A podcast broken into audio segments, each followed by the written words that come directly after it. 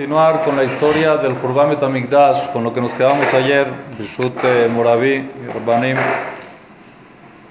Ayer vimos de que eh, fue el rey Aspasianos con el emperador romano, por medio del emperador romano, acompañado de 500 mil soldados y junto a ellos se les juntó también otros soldados de Alejandría, guiados por el rey Titus, que era el hijo de Aspasianos. En camino conquistaron a Tzipori, conquistaron a Yutpat y otras ciudades hasta llegar a Jerusalén. Llegaron a Jerusalén y la sitiaron. En Jerusalén habían tres tzadikim, ashirim, tres gentes muy poderosas que tenían mucho dinero y eran tzadikim. Uno se llamaba Nakdimon Ben Gurion, otro se llamaba Ben Kalbasaboy, otro se llamaba Tzitzita Keset, que los tres eran alumnos de Rabbi Yohanan Ben cada uno decidió alimentar al pueblo de Israel por 20 años. Uno decidió darles trigo y cebada, otro decidió darles aceite, sal y vino, y otro decidió que les va a dar leña. Y los tres dijeron que pueden hacerlo tranquilamente por 20 años. Así Jerusalén no se veía amenazada por un sitio de soldados. Podía estar cerrada sin ningún problema y tenían insumos para 20 años.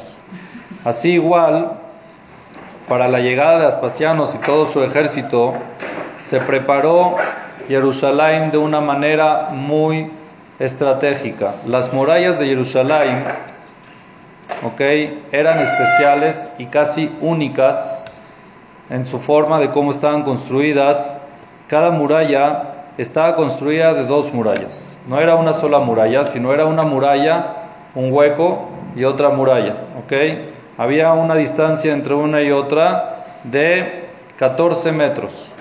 Era muralla, 14 metros y otra vez muralla. Esas murallas estaban unidas con pequeñas uniones de muralla también, ¿ok? Tenían una unión, se apoyaba una sobre la otra. Cuando venían amenazas de reyes o de imperios de que querían destruir la muralla, ¿qué hacían? Rellenaban el hoyo entre una muralla y otra, el espacio entre una muralla y otra, lo rellenaban de piedras y de arena para refortalecer. Entonces, en vez de tener dos murallas, se convertía una muralla poderosa de 14 metros. Era muy difícil tirarla. Era una estrategia de Jerusalén, de la muralla de Jerusalén, estamos hablando, ¿ok? La primer muralla, que era la muralla de afuera, la muralla de Jerusalén. Aparte de las murallas salían torres que ahí se sentaba gente que eran los que veían los, eh, ¿cómo se llaman? Tatspitanim, eran eh, vigías, eran vigías que estaban vigilando todo el tiempo y podían también disparar desde unas pequeñas, eh, pequeños hoyos que tenían, ventanitas que tenían ahí. En la Jomá, en la muralla también habían portones, los portones eran para entrar y salir tenían que tener portones para entrar y salir, ¿ok? Cada portón también estaba muy bien fortalecido y cerrado con bastantes candados y tenían también guardias por dentro y afuera. Así muchos años fue construida este tipo de protección a Jerusalén. Empezó desde la época de Rehoboam, el hijo de Shelomo Amelech, y lo fueron eh, ¿cómo se dice?, actualizando y modernizando y arreglando y mejorando con los reyes que seguían y así hasta que llegó en la época este del segundo de la destrucción del segundo de Tamigdash, que la fortaleza esa de la muralla ya era algo muy fuerte. Sube a Espacianos a Jerusalén y cuando llega a las a las murallas dijo, esto es imposible, no hay manera de romper esto, no hay manera de poder lograr entrar rompiendo la muralla, entonces decidió hacerle un sitio a Jerusalén y dijo, vamos a sitiar Jerusalén, que nadie entre y que nadie salga hasta que se rindan los habitantes de Jerusalén que se, que se rindan. Así estaba la ciudad de Jerusalén en sitio, no había nadie que entre y que salga. Dijeron los jajamim que estaban en Jerusalén, vamos a salir a hacer paz con los romanos. No es momento de ahorita guerrear, vamos a hacer paz y rendirnos y que bajo el, rey, el imperio romano, vamos a estar bajo el imperio romano.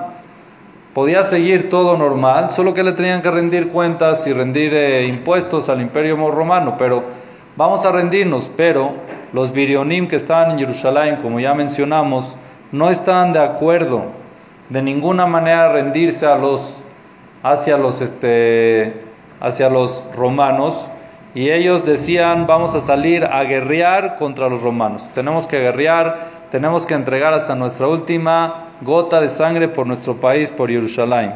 Cuando vieron de que no había manera, no había avance, de que la cosa estaba normal, decidieron los Birionim para poner en presión a la gente para salir a guerrear, ¿qué hacer? Hicieron un acto muy feo que fue quemar todas las bodegas que habían, las tres bodegas que habían de estos tres grandes, que con esas se iban a mantener la gente de Jerusalén tres años, decidieron incendiarlas. Entonces quemaron las leñas, quemaron el trigo, la cebada, quemaron el vino, la sal y todo lo que tenían, el aceite, ya no había cómo mantenerse. Aparte pusieron guardias en las entradas y salidas de Jerusalén para que no vaya a salir y entrar nadie a hacer paz con los romanos, que no intente nadie hacer paz con los romanos.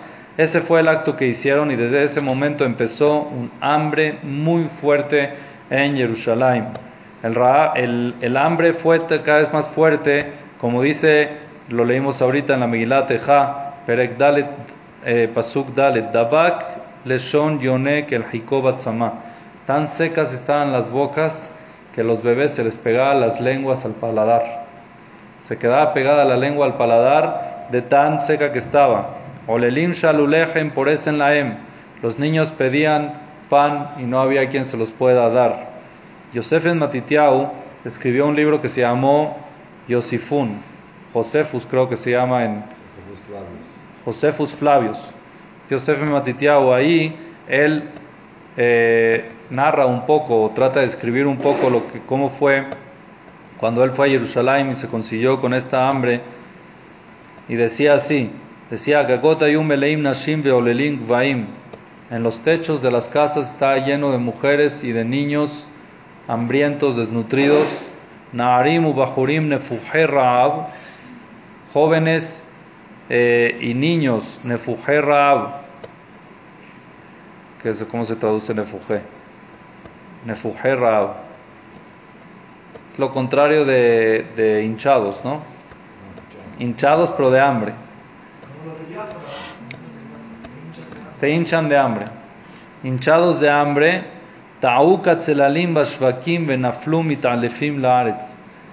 el, el hambre los, como que los trastornaba y se perdían en las calles y se caían desmayados a media calle Veish los afad la metim. Llegaron a una situación de que ya no hacían espeda a los que se morían. Ya era tan común que ya les pedían que diket kol rikshota adam. El hambre apaciguó, apagó todo el sentimiento del ser humano. Perdieron la sensación humana, el sentimiento humano por alguien que fallece, lo perdieron totalmente. Diké et kol adam. Había en Jerusalén una mujer muy, muy rica, que se llama Marta Bat Baitos. Y es una historia famosa que mandó a su mensajero a que le compre pan, pan normal, ¿ok? Pan de harina blanca, eh, cernida, bien. Y fue el mensajero y le dijo, ya no hay pan de harina blanca cernida, hay pan de harina blanca no cernida. Está bien, compra harina blanca, no fue. Y cuando ya llegó, ya no había harina blanca, había harina integral. Le dijo, bueno, compra integral. Cuando llegó ya no había integral dijo, bueno, compra negro. Así hasta que al final se acabó todo el pan. Salió ella misma a la calle, ¿ok? A la calle a buscar comida. Decidió ella salir a la calle a buscar comida, buscó y buscó y no encontró nada hasta que encontró uno de los higos que chupaba Rabit Zadok. ¿Se acuerdan que hablamos de Rabit Zadok que chupaba los higos y dejaba el higo que se le veía como se la digestión del líquido que tomaba y no le quedó de otra más que comerse ese higo que ya había chupado Zadok. Pero por el asco se murió. Cuando comió eso le dio tanto asco que al final se murió. Antes de morir, okay, sacó todo su dinero, todo su oro y los empezó a lanzar y a arrojar en todo Jerusalén y empezó a decir, el ulam ali, ¿para qué sirve oro? ¿Acaso alguien puede comer oro? ¿Acaso alguien puede nutrirse de oro? Si no hay comida, ¿para qué sirve todo el ero? Y eso es lo que dice en la vía Hezkel, Kaspam, Bahutzot y Ashlihu. Todo ese dinero, el dinero lo lanzaban en las calles por falta de comida, el dinero ya no tenía ningún tipo de valor. Otra historia cuéntanos Jajamín con Rabbi Yohanan Zakai, que estaba sentado, estaba, perdón, eh, sobre su burro, estaba montado en su burro y sus talmidim iban con él y vio una mujer que estaba recolectando trigo de los excrementos del animal. Cuando los animales hacían, ella agarraba el excremento y se ponía a separarlo a ver si encontraba ahí algún tipo de, de, de comida. Cuando la vio, cuando vio esta mujer a Rabbi Hanan Zakai, se volteó hacia él y le dijo, Repi Parneseni, por favor dame algo de comer, no tengo lo que comer. Le preguntó Rabbi Hanan, Biti, Batmiat, hija mía, hija de quién eres tú? Le contestó, Bitoshen Nakdimon Ben Gurion Yo soy hija de Nakdimon Ben Gurion, el rico, el, el rico que dijimos que abrió su despensa para la gente, yo soy su hija. Al que tu batí, le preguntó esta señora a Rabí Hanan Menzakai, ¿acaso tú no te acuerdas que tú firmaste mi ketubá? ¿No te acuerdas que tú fuiste uno de los que firmaste la ketubá? Mal la Rabí Hanan le talmidab, le dijo Rabí Hanan Menzakai a sus alumnos, Ani hatamti al ketubá shel yo me acuerdo, ¿cómo no me voy a acordar? La ketubá de esta señora me la acuerdo muy bien. Vaite koreba ele falafim dinarezab. Cuando la leí, vi que habían puesto como que va un millón de monedas de oro. Como que tú va, veine y guía ahí le y miren a lo que llegó esta mujer, teniendo inclusive el dinero que tenía en la que va que tenía. Así el hambre era muy fuerte. Decidieron los Yehudim sobornar a los soldados romanos que estaban del otro lado de la, del otro lado de la, de la muralla para que les den un poco de comida. Los Yehudim le bajaban una canasta llena de oro y los soldados le subían una canasta llena de trigo.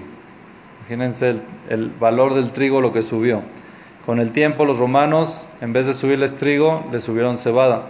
Y después, con el tiempo, cuando le bajaron la canasta de oro a los Yehudim, los soldados romanos les mandaron una canasta de paja, prácticamente lo que come el animal. Y salió Rabbi Hanan, cuenta el Midrash, que salió Rabbi Hanan a la calle y vio a la gente de Jerusalén que estaban cocinando paja, ponían a hervir paja y se tomaban el agua. El agua porque la paja no la podían comer. Entonces servían agua con paja a ver si algo le sacaba la paja y se tomaban esa agua.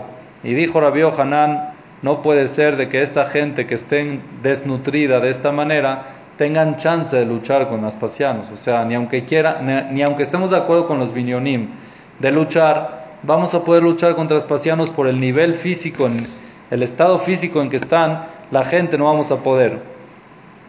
Por eso dijo lo que tengo que hacer, tengo que ver cómo salir y encontrarme con el emperador romano para, para hablar con él, para decirle que nosotros nos rendimos y estamos bajo su yugo. Pero, como dijimos, los birionim estaban en las puertas y no dejaban que nadie entre y nadie salga.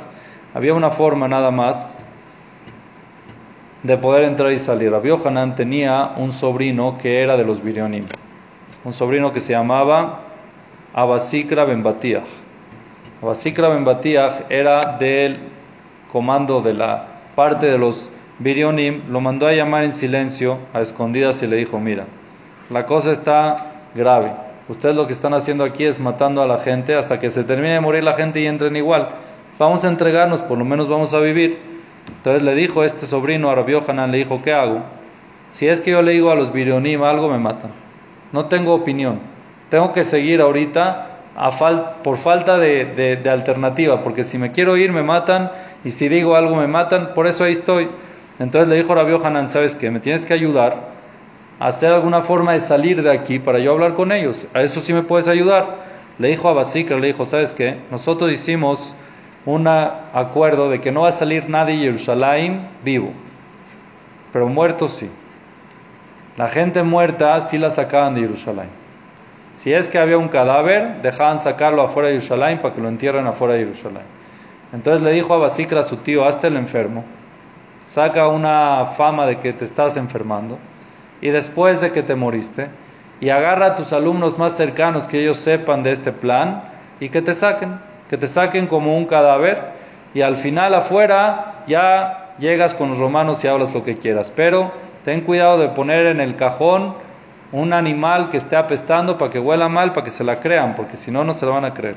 Efectivamente, Rabbi Hanan escuchó la idea esta de su sobrino Abasikra y le dijo a sus alumnos que empiecen a hacer fama de que se siente mal y al final sacaron fama de que Rabbi Hanan falleció. Llegaron los alumnos y lo agarraron y llegaron hasta la puerta donde estaban los Birionim, la puerta para la salida de Jerusalén. Le preguntaron los Birionim, Mise, ¿Quién es? Le contestaron, es un muerto. Entonces llegaron los Birionim, ahí estaba, justamente salieron por la puerta donde estaba Basikra. No querían salir por otra puerta, sino por esa misma puerta para que a Basikra les responda por cualquier cosa. Entonces llegaron, ah, si es un muerto, está bien, vamos a apuñalarlo. Vamos a ponerle espadas, apuñalarlo para asegurarnos de que está muerto. Y Rabbi Hanan estaba vivo. Entonces ahí estaba Basikra, ya sabía que venía eso, y a Basikra les dijo, ¿para qué? ¿Qué ustedes quieren que digan? ¿Que los virionín cuando viene un muerto lo apuñalan y lo desprecian? ¿Eso es lo que quieren? Entonces dijeron, bueno, está bien, no, lo vamos a, no los vamos este, a apuñalar. Pero dijeron, ¿sabes qué? Bueno, vamos a zarandearlo un poquito, a ver si aquí se mueve algo, si es que... Entonces les dijo a Basikra igual, también van a decir los virionim de que ustedes tratan mal a los cadáveres que salen de aquí, ya dejen, está muerto, déjenlo salir y ya. Bueno, efectivamente sirvió, abrieron las puertas y dejaron salir a los alumnos de Rabí Yohanan con Rabí Yohanan encima. Llegaron los Talmidim hasta que llegaron hasta Pasianos, abrieron el ataúd y salió Rabí Yohanan y le dijo al, a Aspasianos, que era el, emperador en esa época, era el encargado de la guerra, ¿ok? Era un ministro de guerra encargado para destruir Jerusalén y le dijo así, Shalom aleja Amelech, Shalom aleja Amelech. Saludos para ti, rey, saludos para ti, rey. Le dijo a Aspasianos a Rabbi Hanan, en este momento tú te mereces dos penas de muerte. Una porque me estás llamando rey cuando yo no soy rey, yo solo soy el ministro de guerra encargado para este, este propósito. Y número dos, si es que soy rey en verdad, ¿dónde estabas hasta ahorita? Es como que si estás si es que yo soy rey, ¿por qué has llegado nada más hasta ahorita? ¿Por qué te tardaste tanto en llegar? Entonces también te mereces la pena de muerte. Entonces le contestó Rabbi Hanan y le dijo, mira, lo que dices que no es rey, tienes que saber que estás equivocado, porque tú tienes que ser rey. Porque si no fueras rey, Jerusalén no, fue no sería entregada en tus manos. ¿Cómo sé?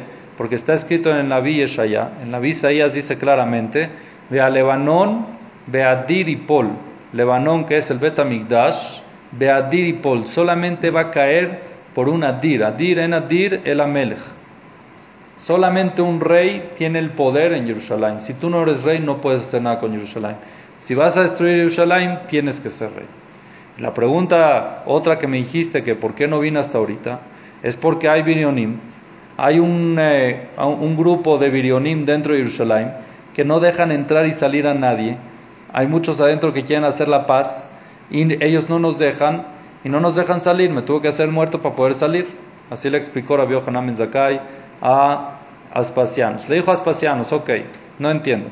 Si es que hay un barril de miel, tienes un barril de miel y en el barril hay una víbora, ¿qué haces? ¿No rompes el barril para matar la víbora? Así le dijo Aspasianos a la vieja Zakai. ¿Qué se refirió? Se refirió que el barril, ¿quién es? ¿Quién es el barril? Jerusalén. Jerusalén es el barril de miel que tiene una víbora que son los virionim que no dejan que se abra el barril, se use el barril. Quiere decir, los de adentro de Jerusalén quieren entregarse a los romanos y la víbora no deja. Entonces le dijo a Aspasianos, hay que romper el barril, que significa destruir Jerusalén para poder matar la víbora. En ese momento, Shatak, Rabbi Hanan Veloana, Rabbi Hanan se quedó callado y no contestó. Karala Rabbi Yosef, Rabbi Yosef llamó sobre Rabbi Hanan que se quedó callado el pasú que dice, Meshiv Hachamim Ahor Vedaatam Isahel.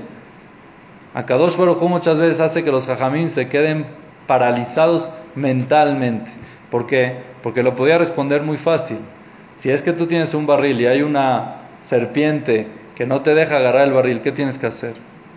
matas a la serpiente y tienes acceso al barril. No tienes que romper el barril para matar a la serpiente. Si rompes el barril, pierdes la miel. Entonces él le podía contestar, si el problema son los virionim, métete, mata a los virionim y nosotros nos entregamos. Así le podía contestar quién, Rabbi Hanan, a Aspasiano. Si no le contestó así, Meshiv Jajamim mejor. Cuando Akadosh Baruj ya tiene la Gezerá, tiene el plan, frena la idea de los Jajamim. Los hace prácticamente tontos. Casé para que, para que no frenen el plan de Akadosh Baruj En todo esto, llegó un shaliach, un mensajero de Roma, y le dijo a Aspasianos, párate porque eres rey. El rey, el emperador de Roma se murió y decidieron formarte a ti, hacerte a ti, nombrarte a ti el rey de Roma. En ese momento cuenta la Gemara, el Midrash también lo trae, de que se estaba poniendo los zapatos. Se había puesto un zapato y llegó el mensajero y le dijo, mira, eres rey. Wow, trató de ponerse el otro zapato y no pudo. No le entraba. Trató de quitarse el primer zapato y tampoco pudo. Rabio Hanan está enfrente en esa situación y le dijo, oye Rabio Hanan, explícame qué está pasando aquí.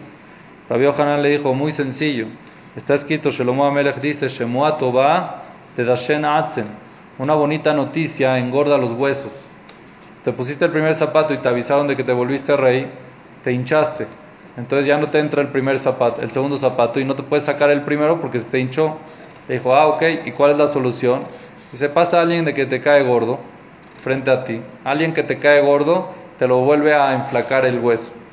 Como dice, Ruach Negea te yavesh garen un mal, una mala vibra, un mal espíritu, te llaves Garen lo seca y lo enflaca. Efectivamente pasó a alguien de que le caía medio mal y se pudo poner el otro zapato sin problema. Bueno, dijo Aspasiano Sarabio Hanán, mira, me tengo que ir porque me nombraron un rey, voy a dejar a mi hijo Titus encargado de este comando, pero quiero que me pidas algo, ¿por qué? Porque vi que eres una persona muy sabia, pídeme algo y te lo voy a dar. Un deseo. Ya soy rey, pídeme un deseo, te lo voy a dar. Sabía Rabbi Hanan que si le pedía que no destruya el Betamigdash, era imposible, era pedirle algo que no le iba a hacer caso. Entonces Rabbi Hanan le pidió tres cosas, que por medio de esas tres cosas, por lo menos, va a haber una, una, un chance de que la Torah en el exilio, después de la destrucción del Betamigdash, no se olvide. Para poder mantener la Torah, por lo menos. Entonces, ¿cuáles son las tres cosas? Número uno le dijo Tenli Yavne Bejajamea. Había una ciudad de Yavne que tenía muchos jajamim. Le pidió, por favor, esa ciudad no la toques. Esa ciudad déjala intacta. Si quieres Jerusalén, todo lo demás. Pero Yavne Bejajamea, déjala. Segunda cosa que le pidió, por favor, Shel Rabban. La familia Rabban Gamliel tampoco la toques. Rabban Gamliel que fue así en esa época y tenía generaciones de jajamim no toques a la familia Rabban Gamliel. La tercera cosa que le pidió, por favor, trae médicos para que curan, para que curen a Rabbi Tzadok. Trae médicos de que curen a Rabbi Tzadok que lleva 40 años ayunando. Necesitamos médicos que lo curen para que lo nutran otra vez y no se muera al tratar de comer. Aspasianos aceptó y mandó Rabbi Hanan a uno de sus alumnos, a Rabbi Eliezer y Rabbi Yoshua, para que traigan a Rabbi Tzadok para que se preocupen de curarlo. Fueron y lo encontraron en la puerta, en el portón, en la puerta del portón. Cuando llegó frente a Rabbi Hanan, Rabbi Hanan se paró, le dice a Aspasianos, ¿cómo tú te paras por esta persona? Mira cómo se ve. Tú te estás parando por esto, tú eres una persona inteligente, sabia, tú te paras por él. Entonces le dijo Rabbi Hanan a Aspasianos, tienes que saber que si es que hubiera una persona igual que él en la ciudad, en la vida hubieras conquistado Jerusalén. Una persona que blinda Jerusalén con sus ayunos y sus tefilot no existe. Le pregunta a Aspasianos, ¿y por qué está así desnutrido? Y le contestó, porque hizo muchos ayunos y ta'aniot. Fue a Aspasianos y trajo doctores y lo, lo iba nutriendo poco a poco, según la cantidad necesaria para no lo aleno darle mucho y que explote, que no aguante su cuerpo la comida, poco a poco lo fueron nutriendo y lo regresaron y lo curaron. Rabbi Elazar, el hijo de Rabbi Tzadok, le dijo a Rabbi Tzadok, papá, por favor, págale a los doctores, que no vayan a tener el mérito de tener el pago por curarte, págale sus servicios, sus honorarios, para que en el Shamaim no tengan la potestad de decir yo exijo mi pago por curar a Rabbi Y efectivamente Rabbi fue y les pagó hasta el último centavo por los honorarios que le hicieron en curar. Fue a Aspacianos a su camino, se regresó a Roma para conquistar, para llegar a Roma y reinar como lo habían nombrado rey, y puso a Titus Rasha para que maneje esta guerra contra Jerusalén.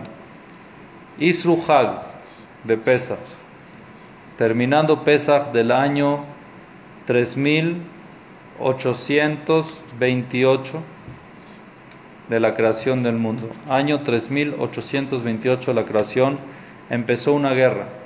Titos decidió empezar con toda la fuerza a romper las murallas de Jerusalén. Había algo que se llamaba Elea Barzel.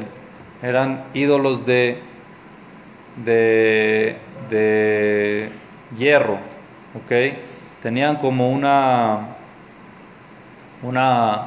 Eran vigas muy grandes de madera que en la cabeza de la viga tenía como una pelota fuerte o un pedazo muy grande de hierro fuerte, ¿ok? Y era como una catapulta, subía y bajaba y todo el tiempo golpeaba la muralla. La madera subía y bajaba fuerte hacia la muralla para tratar de romperla con esa fuerza en que tenía. También tenía, eh, ¿cómo se dice?, misiles.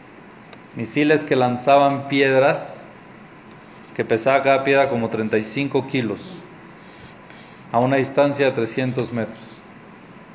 Piedras de 35 kilos a distancias de 300 metros la lanzaban hacia la muralla para que, para que se rompa la muralla.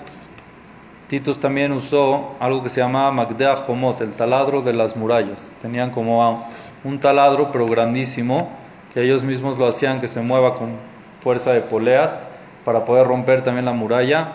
Y así, pero Titus sabía y también sus Hayalim, sus soldados sabían de que todos estos tipos de armas y todo lo que haga no va a servir que naturalmente rompan la muralla. Ellos sabían que esa muralla estaba protegida espiritualmente, era algo divino que estaba protegido, no era natural. Entonces no había manera de que naturalmente la puedan romper, pero los abonot del pueblo de Israel provocaron y el día 7 de Iyar logró Titus romper la primer muralla la muralla externa, que es lo que llaman la tercer muralla. Jerusalén tenía tres murallas. Estaba la muralla de Jerusalén, la muralla del Arabait y después la muralla del Betamigdash. Son tres murallas, ¿está bien? Arabait como tal tenía una, y después el Betamigdash tenía otra, y después estaba también la de Jerusalén.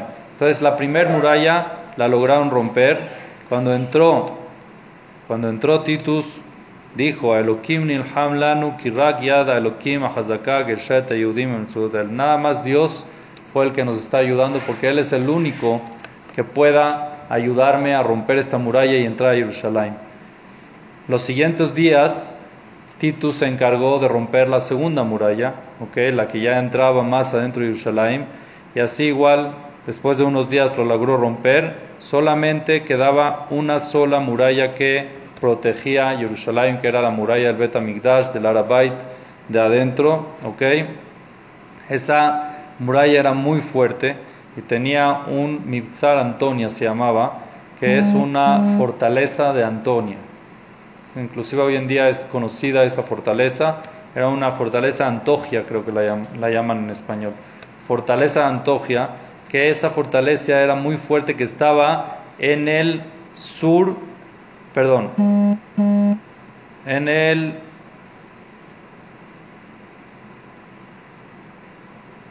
norte del Arabait, en el norte y en el en el Zafón y en el Maharab. Estaba en la parte, eh, ¿cómo se dice Zafón Maharab? Zafón Maharab es norte, norponiente. Estaba en el norponiente. Ahí estaba esta fortaleza de Antogia.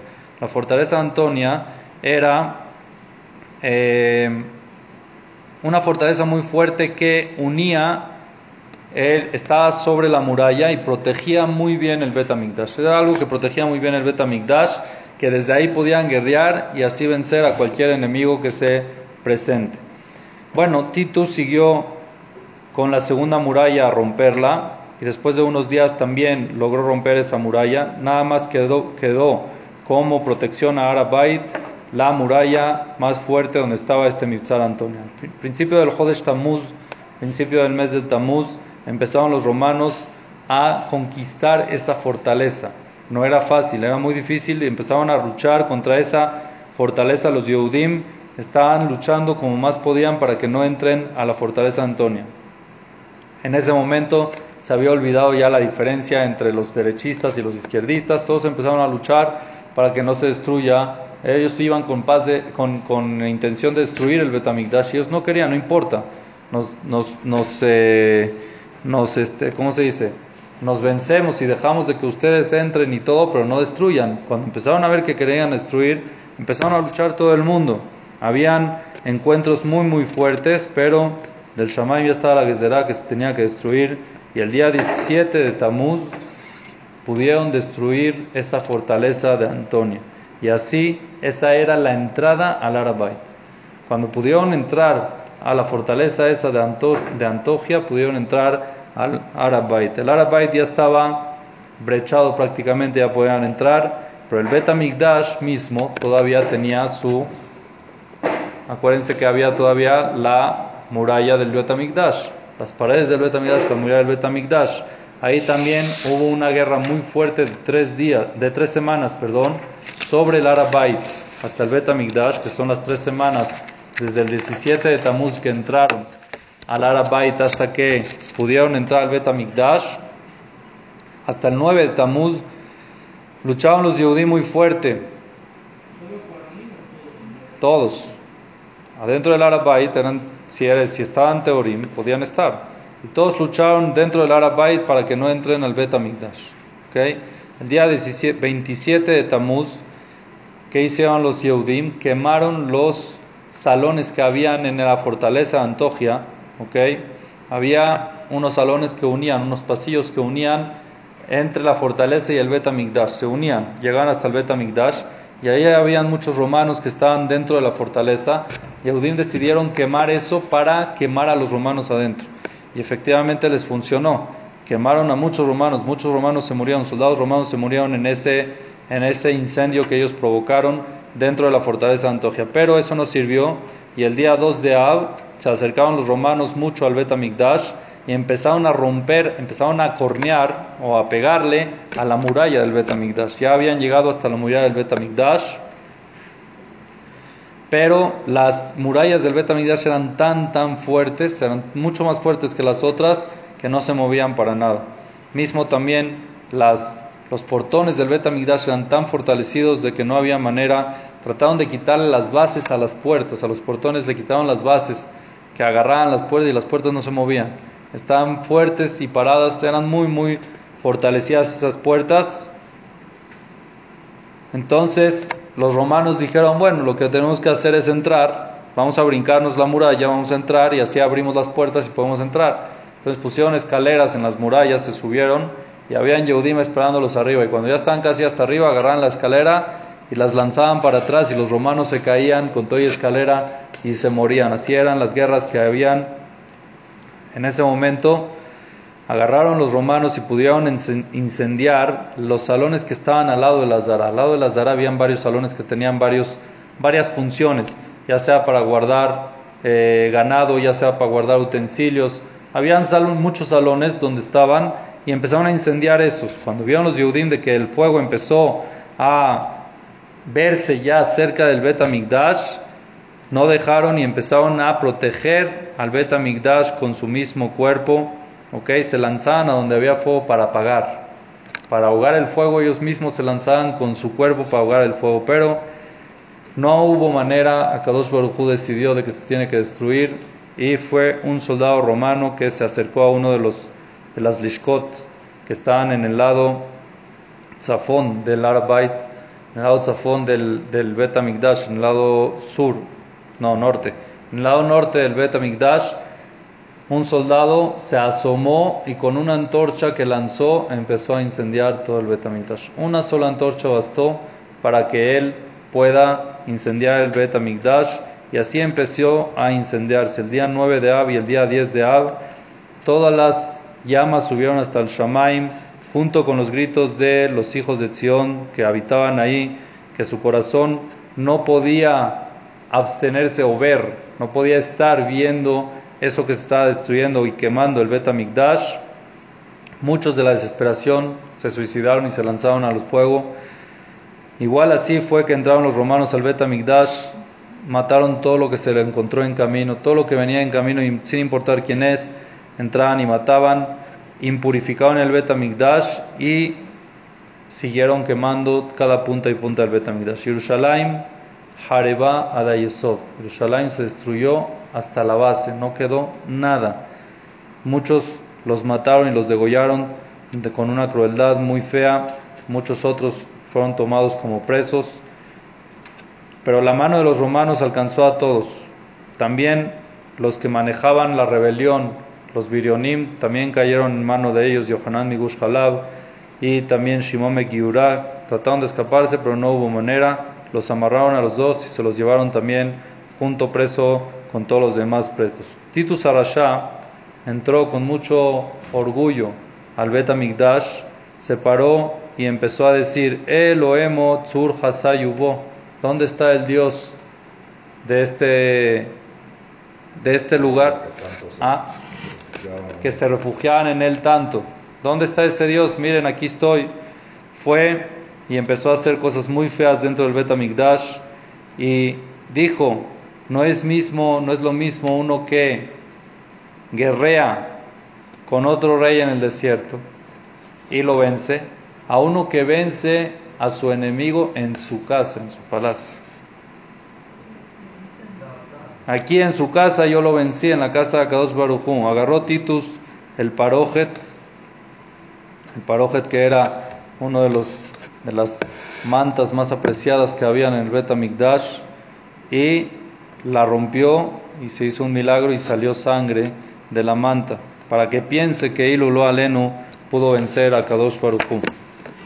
Agarró el parojet y lo hizo como una bolsa, una bolsa de estas de viajero que usaban y metió ahí todos los kelim del Bet para llevarlos a Roma y demostrarlos y enfrentarlos frente a la gente que estaban ahí.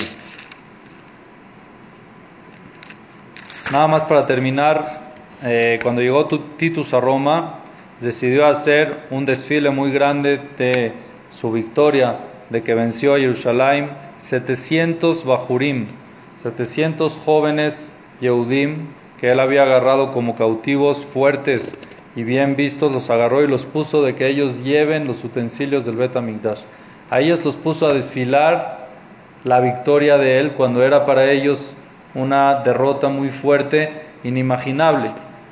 Igual también pasó en el desfile a todos los presos de guerra que estaban eh, amarrados con cadenas de hierro para ponerlos frente y demostrarlos frente a toda la gente. Y frente o en la cabeza de ellos puso a los dos dirigentes, a Yohanan Migushkalab y a Shimon Ben que eran los más fuertes que habían, y así tenían que cargar los Kelim del Bet y enseñárselos a todo el mundo.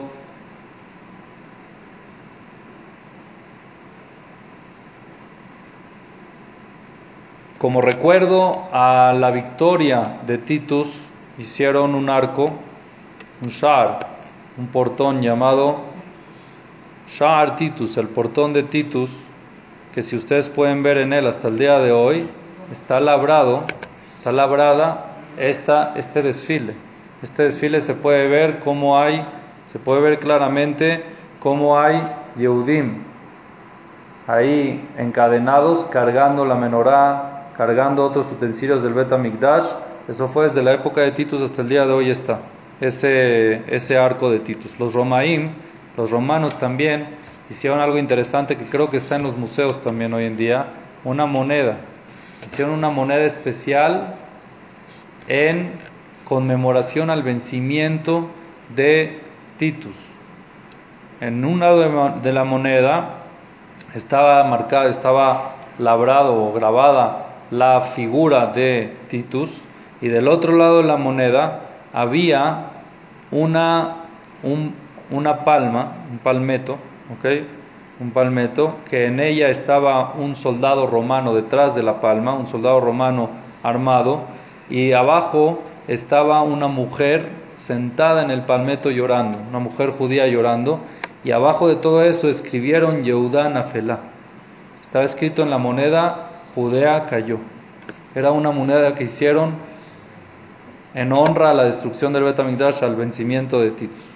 Bueno, Titus no, no se bastó con todo eso y quería hacer lo cruel, lo más cruel que había, y fue ahí que usó el Coliseo, lo que llaman, que metían ahí, juntaban, en Roma. Había un Coliseo donde ahí metían como 50 mil personas para ver, espectadores, 50 mil espectadores, y metían ahí fieras abajo y sacaban a presos para que luchen con las fieras desnudos sin ningún tipo de armamento que los ayude y así veían la, distracción de ellos y el placer era ver cómo las fieras degollaban o se eh, devoraban a estos presos, lo aleno Yehudim, que trataban de luchar por su vida.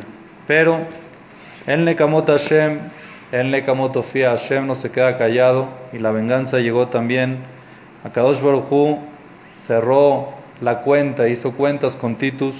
Akadosh Baruj le enseñó a Titus que todo eso era nada más por honor de Akadosh Baruj Akadosh Baruj solamente decidió que él sea el palo para golpear, pero el que lo hizo todo era Akadosh Baruj Acuérdense de que uno de esos días salió un Baskol cuando él estaba en camino de regreso a Jerusalén en el mar, empezó una tempestad muy fuerte y Titus dijo, ah, el Dios de estos no puede luchar si no es en el mar.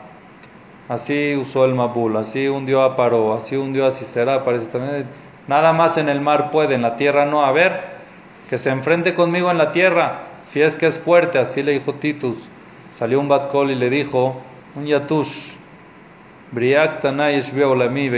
hay una criatura muy pequeña en mi mundo que se llama mosquito sube a la tierra y lucha con ella. Efectivamente, cuando llegó Titus, se metió un mosquito en su nariz, llegó a su cerebro, siete años estuvo ahí taladreándole el cerebro. No podía estar tranquilo Titus, hasta después de siete años se murió.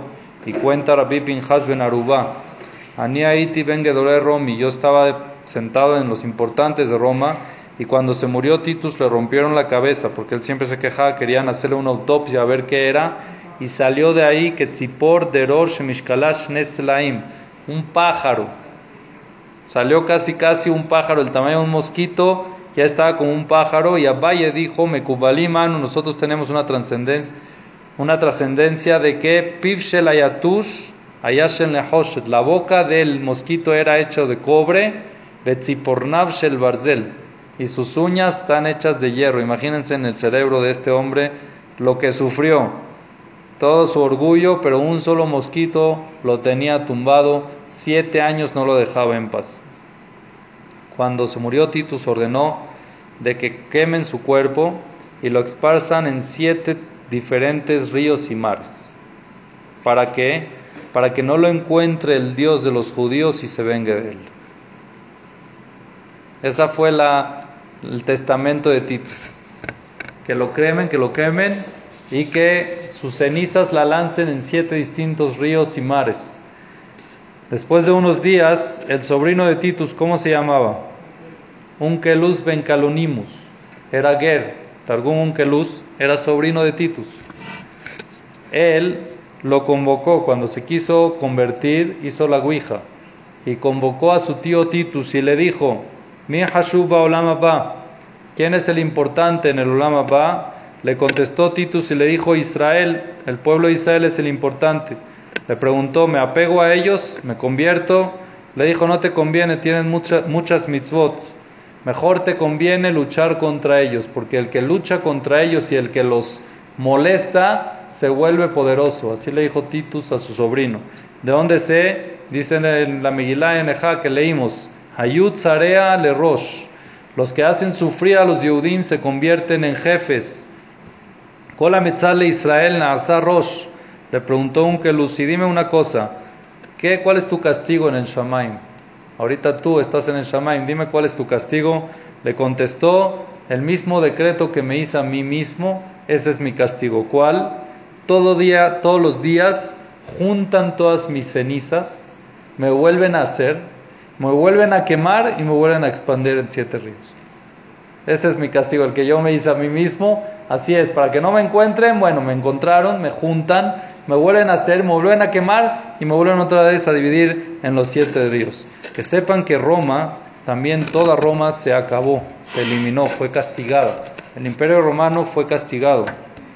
Tuvo, tuvo muchas desgracias después de la destrucción del Bet Migdash, tuvo muchas desgracias. Hubo muchos temblores que terminaron. Había un lugar que se llamaba Capania, que está en el norte de Italia, en el sur de Italia, perdón, que era un lugar donde habían muchos romanos, Ashirim, que ahí hubo una, un temblor en la ciudad de Pompey. No Bombay, Pompey dice aquí. Pompey. Eso es un volcán, exacto. Pompeya. En Italia. ¿Ok? 17 años después fue, primero hubo un, un, temblor muy fuerte y 17 años después hubo un, este, el monte Ozob, Har así se llama, el monte Ozob, que puede ser que tuvo una erupción y borró totalmente a todas las ciudades que estaban alrededor Eh, tres días, tres días continuos estuvo en erupción fuerte, toneladas de lava taparon ciudades enteras. Pumpay, Orcalinos, se, y Orcalinos se eliminaron del todo en horas nada más. Enterraron, se enterraron miles de personas vivas. Eran romanos. Así igual, con el tiempo, el imperio romano se borró de la historia, se borró del mapa, se destruyó totalmente por medio de sectas que ya no existen hoy en día, como dice el Nabir Miyah, Gamalaich Ta'aborkos. No te preocupes que también sobre los romanos va a pasar Kos. Está bien. Hasta aquí paramos desde Hashem y con esto termina prácticamente la destrucción. Después está el Tarnegol Betarnegol Harabara Melech que también es otra historia interesante de una ciudad Aramelech y también Jurban Betar, que es otra parte también de la destrucción del Betamigdash, pero no directamente, sino de ciudades de la Baruch Adonai Leolam. Amén, amén, Shenisker Irod